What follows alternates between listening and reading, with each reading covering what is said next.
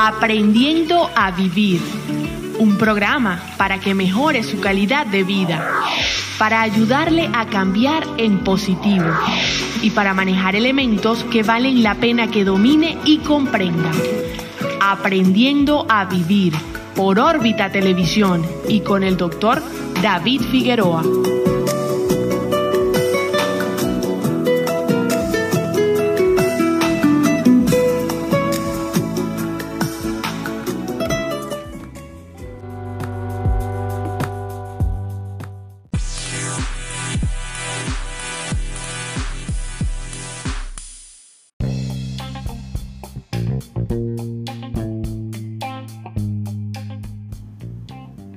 Saludos amigos, les habla el doctor David Figueroa, médico psiquiatra. En el episodio de hoy vamos a hablar de los celos. Este es un tema ampliamente conocido por todos, pero quisiéramos en, este momento poder ubicarlo desde el punto de vista psicológico. Vamos a definir qué es realmente los celos, cuáles son sus características, por qué se producen y, y todas las complicaciones que producen los diferentes tipos de celos y al final vamos a dar algunos tips para poder manejarlo. En primer lugar, los celos son una respuesta emocional, que, surge cuando una persona percibe una amenaza hacia algo que él considera propio. Pues. ¿Eh? Esto le produce como cierta sospecha, inquietud de que la persona o amada o, un familiar o, un amigo, etcétera, prestan atención, más atención a otra persona que a, él, pues, y esto le genera, por supuesto, incomodidad. Eh, son una respuesta natural, ¿no? Ante la amenaza de perder una relación interpersonal importante. Por supuesto, ya dijimos que puede ser hacia una pareja, que es el más frecuente, y ahí es que vamos a hablar más, pero también tenemos celos eh, familiares, entre hermanos, entre amigos, entre vecinos, entre compañeros de trabajo, etcétera, ¿no? Existe una gran variedad de, este campo, pero vamos a referirnos especialmente al, celo este de pareja. Son sentimientos de, inseguridad y angustia que invaden a, uno o a ambos miembros. Muchas veces los, ambos son celosos, ¿no? Eh, cuando se producen una serie de situaciones que la persona eh, interpreta como peligrosas para, él en el sentido de, poder perder ese objeto de amor. Y, por supuesto produce un sentimiento negativo, pues desagradable. Desde el punto de vista de la psicología evolucionista, los celos es algo muy humano, ¿no? Es, natural de los seres humanos. Realmente en los animales eso no existe o existe de una manera muy, muy escasa, muy primitiva, ¿no? Eh, los celos son como un fenómeno universal, ¿no? que va a depender mucho también de, no solamente de la personalidad, sino de las culturas. Hay países, hay culturas donde los celos son mucho más intensos y en otros países hay cierta liberalidad, son más liberales en esa, en esa situación. Entonces siempre tenemos que tener en cuenta ese contexto, pues, esa referencia, esa coyuntura, ¿no? Va a depender de muchas cosas. Quizás en nuestros países, por la cuestión de entender la, monogamia, ¿no? La, tendencia a ser monogámicos. Ese es otro tema también. Entonces, eh, los países donde hay la monogamia instaurada, es lógico que haya esta, esta, esta dificultad pues, en, la relación de las personas. Los suelos eh, en general tienen una función, o sea, tienen como una intención positiva, ya la dijimos, pues. Eh, es como un instinto de adaptación, ¿no? Es lógico que yo trate de conservar lo que creo que es mío, pues, porque eso me produce placer, me produce satisfacción, ¿no? Entonces, desde el punto de vista evolutivo, es comprensivo perfectamente que sintamos celos, pero precisamente esta es la primera parte de los celos, los celos, los celos que se llaman entre comillas normales, que son mm, seres, celos adaptativos, pues, ¿entiendes? Que generan que, que uno tiene cierta exclusividad con el compañero sexual, y este, se cumplen las expectativas. De todas maneras, también depende mucho de las parejas, ¿no? Hay parejas que llegan a acuerdos de una relación de exclusividad total, otras son parejas más bien que se llaman liberales, otras son parejas que, que permiten incluso la infidelidad, ¿no? Vamos a hablar de las parejas donde el grupo es mayor, donde hay, hay esa situación de, de, una relación estable, madura, donde la pareja eh, pide y llega a un acuerdo de exclusividad total, ¿no? Entonces es importante tener en cuenta esto, que hay que ubicarse en, la cultura, en, lo que decide la propia pareja en sí. Entonces hay unos celos, dijimos, adaptativos, que son comprensibles, que son ocurren, ¿verdad? Pero realmente se resuelven, ¿no? Y se resuelven conversando, aclarando las cosas y no, no pasan de ahí. Pero también existen, que ahí es donde presenta el problema, con mucha frecuencia, los celos exagerados, pues ya, ya son por encima del promedio. Muchas veces es muy difícil decir hasta dónde, cuál es la línea, ¿no? Que separa lo normal de lo, de lo patológico, pero, pero ya, ya, ya estos celos exagerados eh, que producen discusiones, peleas, desconfianza, eh, son reiterados, ya pasan a ese segundo nivel. Incluso hay un tercer nivel de celo, que es la celotipia, que es el celo enfermo, definitivamente la persona se le altera el juicio y tiene una idea racional, patológica de celos, ¿no? Entonces, este caso es extremo, ¿no? uno de los problemas de los celos es, las complicaciones, ¿no? Que es muy frecuente la complicación de, la agresión, de la, violencia, ¿no? Vemos todos los días como hay agresiones, abusos, etcétera, producto de esto, incluso ah, problemas graves, pues de homicidios, etcétera, etcétera. Entonces, ¿cómo, cómo, cómo se manifiestan los celos? ¿Cómo se manifiestan generalmente? Ya dijimos que eh, son desagradables, es una emoción compleja, donde hay una mezcla de rabia, de vergüenza, hay mucha vergüenza, porque tiene mucho de cultural, ¿no? La gente le da como pena que lo juzguen, que, que digan que tu pareja está coqueteando con otro. Eso, sobre todo en el mundo latino, es terrible, ¿no? Es terrible porque la gente le hace mucho caso a eso, ¿no? Y, en función de eso hay muchos chistes, muchas muchas cosas, burlas, entonces la, gente siente mucha vergüenza por eso, pero es, rabia, vergüenza, tristeza, una mezcla de, sentimientos. La persona celosa tiene síntomas a nivel del pensamiento, ¿no? Realmente eh, cuando estamos hablando ya de, los celos exagerados o patológicos, eh, hay pensamientos distorsionados, automáticos, ¿no? Sobre la infidelidad de la persona. Con frecuencia la persona está pensando siempre en esto, eh, confunde cosas, hace interpretaciones que no son eh, realistas. Por ejemplo, su, pareja le sonríe a otra persona, o es amable, o es cortés, y ya la persona interpreta eso como un signo de que su pareja quiere algo con esa persona. Y eso dispara los celos, ¿no? Eh, también las comparaciones, ¿no? La persona está generalmente comparando y dice, bueno, pero tú tratas a esta persona de una manera y esta de otra, etcétera, etcétera. Eh, hay una, cuestión muy arraigada, una creencia muy arraigada que es falsa, ¿no? Que dicen que los celos son una señal de amor. Así que si no te celo, no te amo. Y eso no es cierto. Eso no es cierto. Los celos en última instancia son una señal de inseguridad, de falta de confianza. Repito, los celos exagerados o patológicos, ¿no? El celo normal, ya, ya dijimos que lo ubicamos en ese contexto primero que no tiene mayores dificultades pero hay que tumbar ese mito, ¿no? Los celos lo que expresan es profunda inseguridad de la persona y por eso es que los celos eh, son una señal de alarma en las parejas, es una alarma, es una luz roja que se prende. Muchas veces es un problema que se puede resolver, pero otras veces el problema se complica, es como una bola de, de nieve que va aumentando, ¿no? Y es muy destructor de las parejas. Una de las causas más frecuentes de conflictos de pareja, de rupturas de pareja, es precisamente los celos porque afecta un elemento fundamental que en la pareja que es la confianza. Si la confianza no se puede tener una relación sana. Entonces los celos actúan directamente ahí en la estructura de la pareja y hace mucho daño. Y ya dijimos, no solamente que, que rompa la pareja, sino que, que, se produzcan complicaciones de violencia. ¿no? Eh, entonces esta persona tiene percepciones exageradas de, de, las cosas. A nivel de su comportamiento, eh, tenemos la, la persona presenta conductas de control, supervisión, está pendiente, el teléfono, el celular. Una de las principales causas de separación ahorita es el celular, porque el celular se ha convertido pues e, e, en una herramienta de uso cotidiano, ya estamos prácticamente con el celular casi todo el día. y eh, la revisión del celular por uno de los cónyuges genera muchos problemas. Al final vamos a decir algunas cosas de, cómo manejar este problema del celular, ¿no?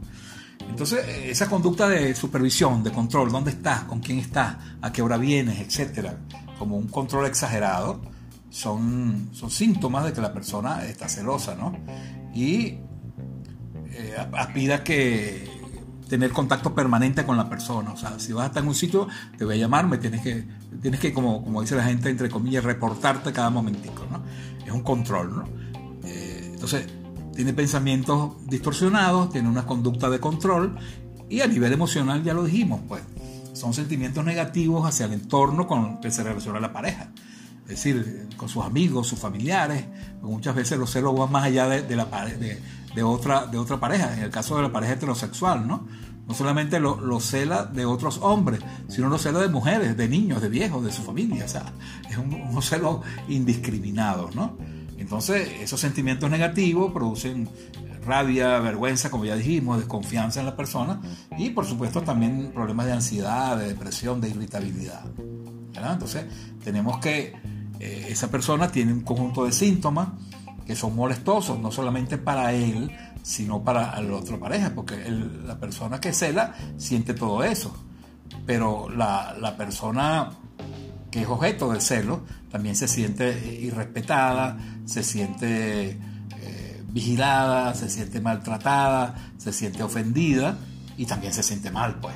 O sea que ahí no gana nadie, ¿no? Es una pareja que funciona muy mal, donde hay discusiones y conflictos frecuentes, porque esta es una situación eh, que se mantiene, ¿no? que, muchas veces es casi permanente.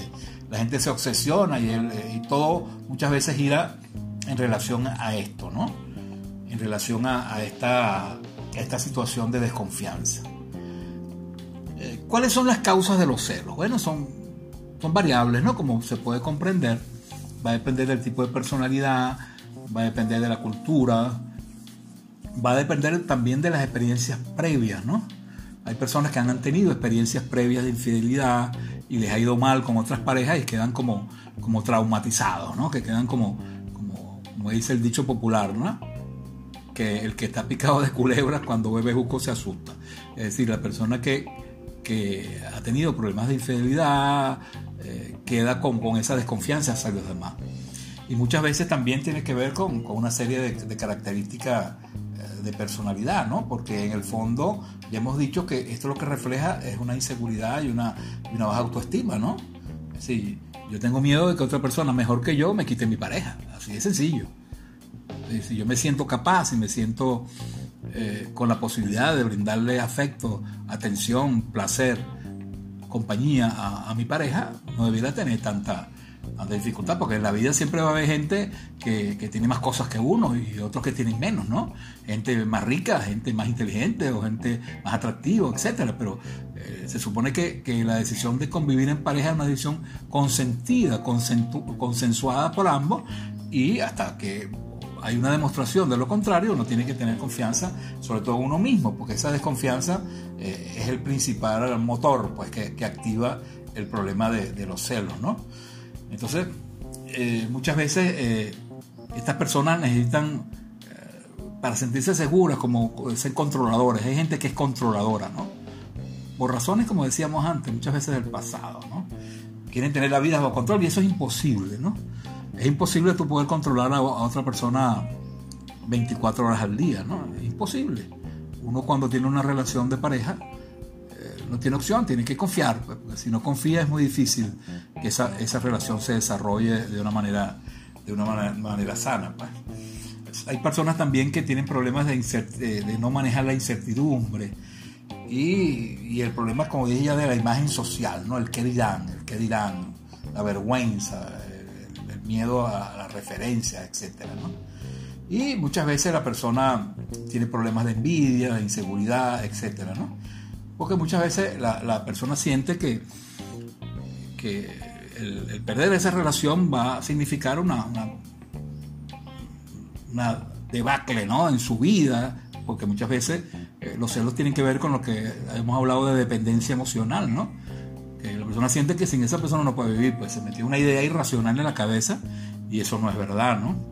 Entonces, este, ante la más mínima sospecha de que eso puede ocurrir, bueno, entra, entra en crisis.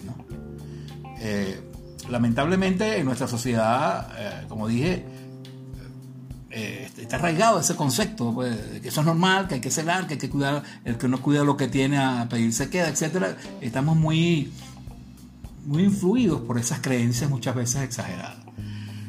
Entonces, en los celos hay ideas irracionales, a menos que haya, cuando hay pruebas, cuando una persona, sea otra causa también de que agrava los celos, ¿no? Cuando ya hay un antecedente.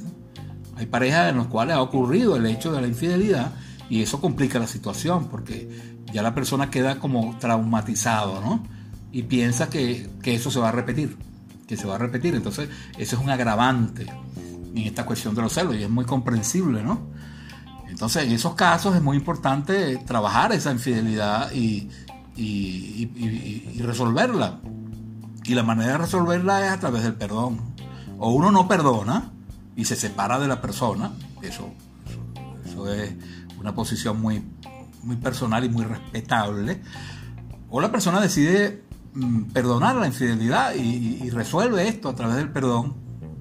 Pero eso implica que, la persona no tiene derecho a seguir sacando la factura, ¿no? el problema es que la persona decide continuar la relación, pero queda con eso, ¿no? Que cada vez que se pone bravo y discute, saca la factura. Entonces, eso, eso no es perdón. Perdón implica renunciar a mi derecho de castigar a otro por algo que hice. Yo estoy renunciando a mi derecho porque me dio la gana, o por amor, o por lo que sea. Si renuncio a mi derecho, no puedo seguir ejerciéndolo, ¿no? Entonces, eh, hay que tener presente eso, ¿no? Que cuando esas cosas no se pueden dejar así. No se pueden dejar. O perdona o no perdona. O muchas veces difieres el perdón, das una oportunidad, pero al final tienes que tomar una decisión, ¿no? Eh, muchas veces la persona se siente eso, ¿no? El problema de, sentirse como menos que los demás, ¿no? Aunque la persona no lo reconoce, ¿no? Y dice que no, que él tiene buena autoestima, pero no hay manera. O sea, la inseguridad está detrás siempre de todo problema de celotipia, indistintamente de la situación. Eh, muchas veces el, problema radica en, el inicio de la relación, es decir, que muchas personas tienen el concepto de que cuando se vinculan a alguien, se, unen a otra persona, están como, como, como adquiriéndolo, como una posesión. Esta persona es mía. Esto es una posesión y eso no es así. Eso no es así. Es decir, uno comparte, uno convive, uno establece una relación de interdependencia, pero no de dependencia, ni de esclavitud tampoco. Entonces, mi pareja no es mi propiedad. Es una persona muy importante, es una persona en la cual yo comparto la vida, comparto todas las cosas, pero tiene su propia, también su propio, su propio espacio, ¿no? Es decir, tampoco es que sea una independencia, no tengo nada que ver con mi mujer, ella hace lo que le da la gana, no pero tampoco es una dependencia, es una interdependencia. No necesitamos, somos aliados y los problemas que tenemos los, analizamos de una manera respetuosa, pues. Porque uno de los problemas de, la, de los celos es el problema del respeto, ¿no? Se daña el respeto y empiezan las ofensas, las descalificaciones. Entonces, lo importante es decirles a ustedes que los celos implican un síntoma de que algo va mal en la pareja o en la persona que siente celos un bombillo rojo. Ese bombillo hay que atenderlo y hay que hablarlo, porque tampoco podemos ocultarlo, ¿no? Muchas veces la gente opta por eso, no decir nada, pero por dentro se está reventando, eso tampoco sirve, porque no, no, no, no avanzamos en, la, no avanzamos en la solución del problema, ¿no? Este, entonces hay que hablar del problema eh, con un criterio de realidad, de respeto, de, búsqueda de soluciones, ¿no? Eh, los celos tienen, como les dije, pues una intención positiva muchas veces, ¿no? Son expresión de que, oye, no quiero perder a la persona. Pero la actitud, la, conducta, la intención está bien, está bien, ok. Se entiende que tú no quieras perder a tu pareja, pero la conducta es mala. Estás usando la peor conducta, que es controlarla, regañarla, perseguirla, porque eso lo hace que la persona se, se aleje más, ¿no? Entonces, lo lógico y lo sensato es que si tú quieres conservar a, alguien, trátalo bien, trátalo con cariño, dale buen, buena, buena atención, buen sexo, eh, cuídala. Es decir, la manera de conservar a alguien no es esa, persiguiéndola, descalificándola, formando el zaperoco todo el día, ¿no? Estás haciendo lo contrario. Muchas veces la persona se, se cansa y dice, bueno, yo quiero mucho a esta persona, pero, pero esos celos no los soporto, pues y terminan rompiendo. Los celos pueden ocurrir en las mujeres y en los hombres, ¿no? Son frecuentes, quizás más, más frecuentes en las mujeres, pero los hombres son más intensos. Los hombres somos como más, más fuertes en esto. Las mujeres celan, pero muchas veces con un poco menos. Ahora, por supuesto, hay excepciones, ¿no? Entonces, recuerden, es muy importante que poder diferenciar los celos adaptativos de los celos estos exagerados o patológicos, ¿no? Acuérdense que en los celos patológicos eh, hay una intención obsesiva, repetitiva de las cosas para comprobar que, que, si el compañero está traicionando, la persona no la deja salir, evita encuentros sociales y los celos de las amistades, porque muchas veces acusa a los amigos que, de inducirle la posibilidad de ver a otras personas.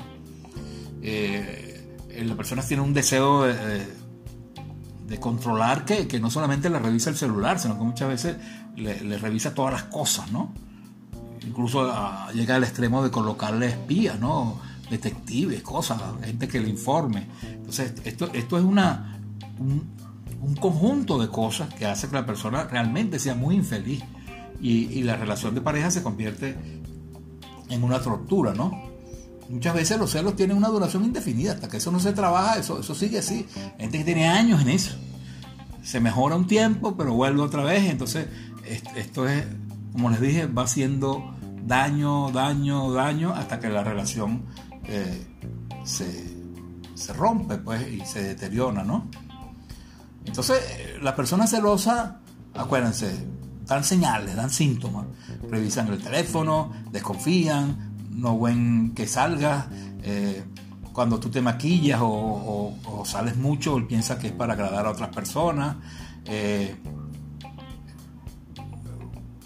critican, humillan, desvalorizan, descalifican, la actitud muchas veces es grosera, ridiculizan a la pareja, etc. ¿no?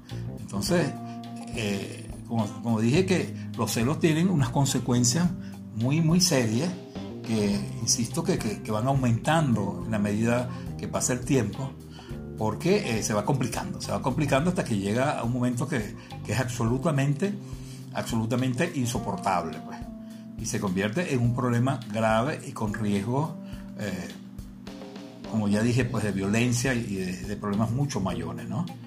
Eh, las personas, eh, cuando tienen un problema de celos, hay que verlo en el contexto de la pareja. Hay que revisar las dos partes, ¿no? Sí, no solamente ver el celoso, sino también la persona, en este caso, que es celada, tiene que revisarse, ¿no? Eh, ¿Será que yo estoy haciendo cosas inconscientemente para que mi pareja se sienta celoso? Y eso hay que revisarlo. Muchas veces ocurre con cierta frecuencia, mujeres que son atractivas, que son extrovertidas, que, que son incluso coquetas. Hay gente que son seductoras, pero no lo hacen con intención de infidelidad, sino que son así. Son como muy cariñosas, no solamente con otros hombres, sino con, niños, con, otras personas. Entonces, eh, muchas veces eh, eso se confunde, ¿no? Y no solamente confunde a la pareja, sino confunde al otro. Muchas veces cuando una persona te es cariñosa, te da un beso, te llama, tú puedes interpretar que está interesada en ti, resulta que no es así.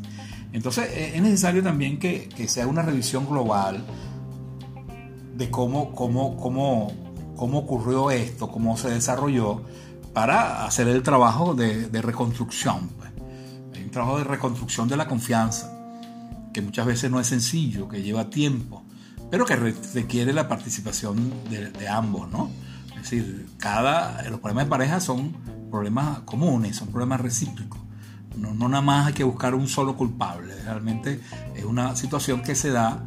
Eh, muchas veces alguno, uno tiene un poco más de responsabilidad que el otro, pero, pero hay, hay una, hay un compartir ahí de responsabilidades y en función de las soluciones hay que trabajar así. Pues, tú vas a hacer esto, tú vas a hacer esto, entre los dos vamos a hacer esta cosa.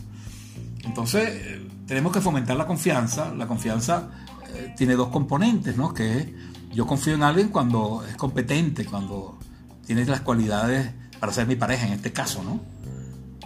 Yo, confío en mi pareja porque siento que, ella es competente para ser mi, mi pareja, esposa, mi mujer, mi amante, lo que sea. Pero además que me juega limpio, que juega transparente. Esas son las dos características de la confianza. Entonces, alguien puede ser muy competente, pero, pero no juega limpio. Entonces hay que cuidar mucho la confianza. Hay que estar pendiente de eso. Es necesario cultivarla. Y cuando haya algún indicio de pérdida de confianza, hay que trabajarlo de inmediato. No dejar eso así porque, como les dije, es una, algo que va erosionando. ¿no? Hay, un elemento importante en las cosas que se pueden hacer, es que uno muchas veces no debe esperar que la otra persona le demuestre que te quiere haciendo lo que yo quiero. O sea, tú me demuestras tu amor complaciéndome en todo. Eso es peligroso, ¿no? Porque, bueno, como dijimos, ya somos distintos. Muchas veces cada uno de la pareja tiene algunos amigos. quiere salir solo con tus amigos, a lo mejor. Y ella quiere salir sola con sus amigas. Entonces, esas cosas no son malas, son sanas, ¿no? Entonces, uno quiere que la persona lo complazca y si no me complace es que no me quiere, cuidado, ¿no? Porque eso se puede usar como un chantaje, ¿verdad? Entonces hay cosas que yo puedo complacer a mi pareja, pero hay otras que no. Y hay cosas donde estamos juntos, en la mayor parte de las cosas, pero hay otras donde cada quien puede hacer sus propias actividades. Pues. Hay que tener algo claro. La, el recuperamiento de la confianza no se va a dar con controles. Repito, el recuperamiento de la confianza no se da con controles. Mientras más controles es peor. Bueno, primero por una razón muy lógica.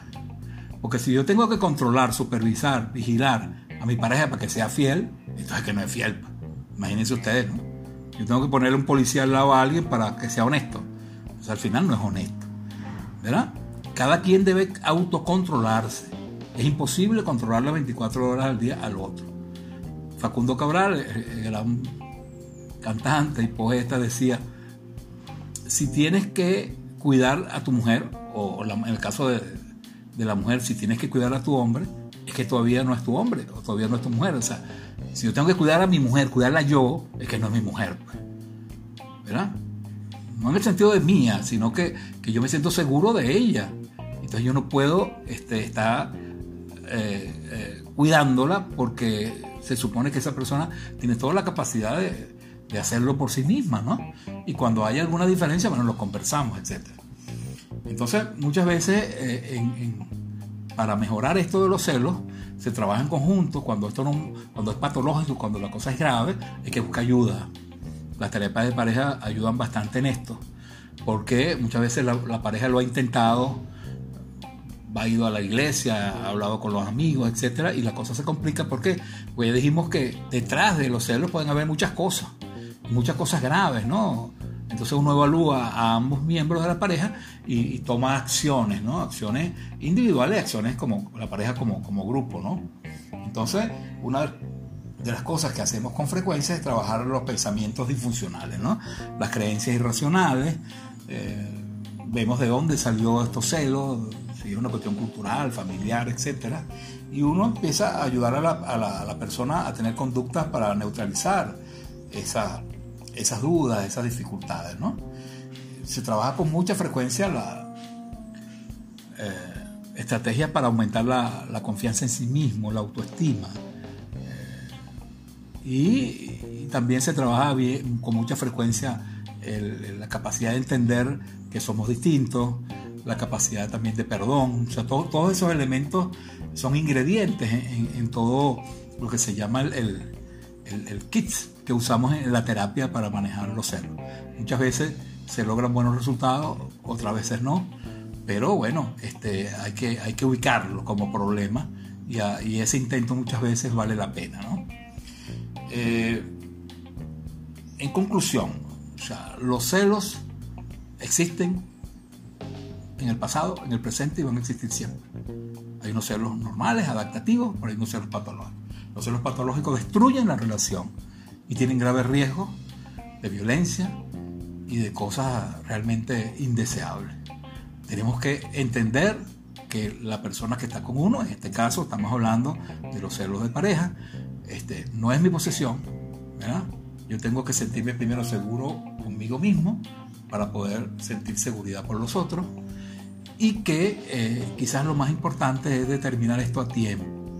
No hay que ocultar esto, ni dejarlo pasar, dejarlo, no, esto el tiempo lo va a cambiar, vamos a esperar que esto, esto se va a eliminar. Generalmente no, no solamente que no se elimina por sí solo, sino que aumenta. Uno ve las parejas que han tenido etapas de inicio, etapas medias, cuando van a la consulta, bueno, es que ya la situación se ha vuelto realmente peligrosa incluso. Entonces, eso hay que tratarlo, hay que manejarlo y hay que entender el concepto final. no es posible, repito, no es posible tener una relación de pareja sana sin que haya una confianza.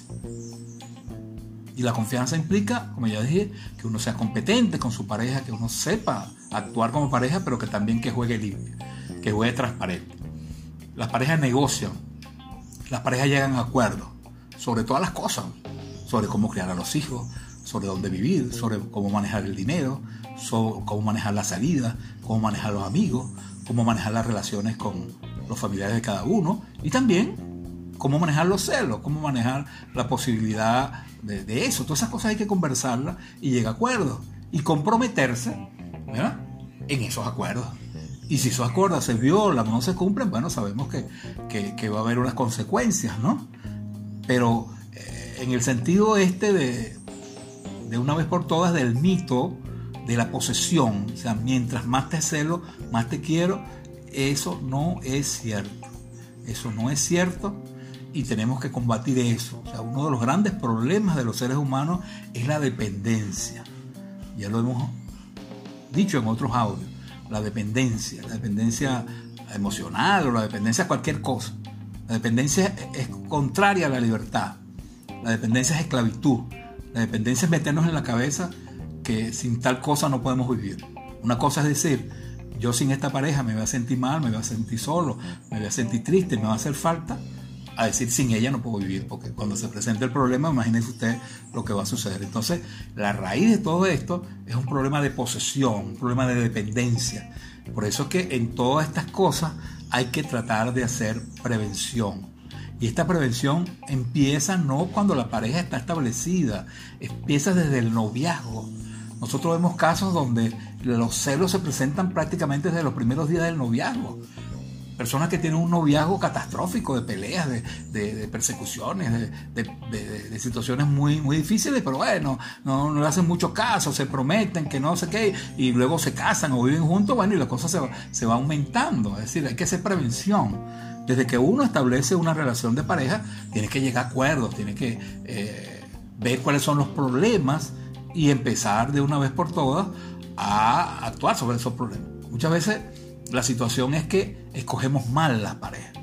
Esa es una de las grandes conclusiones que llegamos cuando hacemos terapia de pareja. En muchos casos hacemos escogencias que no son las adecuadas. Nos pasa todo, tanto los hombres como las mujeres. Hacemos una escogencia en función de, cosas distintas a las que debe ser. Uno tiene una pareja para pasarla bien, para compartir, para convivir, para ser feliz, para tener una familia, para tener un proyecto común. O sea, yo no puedo tener una pareja para satisfacer mi, mis problemas de autoestima. O yo no puedo tener una pareja, la motivación es para que me dé dinero, o que me dé seguridad, o que, o que me dé tal cosa. Es decir, no, yo me siento bien solo, pero cuando comparto, pueda, eh, ese sentirme bien puede, puede aumentarse. Pues. Entonces, una de las dificultades es que la gente busca pareja para resolver problemas. Y uno debe buscar pareja para compartir cosas, para convivir, para hacer sinergia, para hacer equipos que, mejoren las cosas. Entonces, es una luz roja, hay que atenderla, no hay que subestimarla y cuando las cosas se compliquen, por favor, busquen ayuda porque este, es necesario ah, evitar pues, males mayores. Muchísimas gracias y hasta la próxima.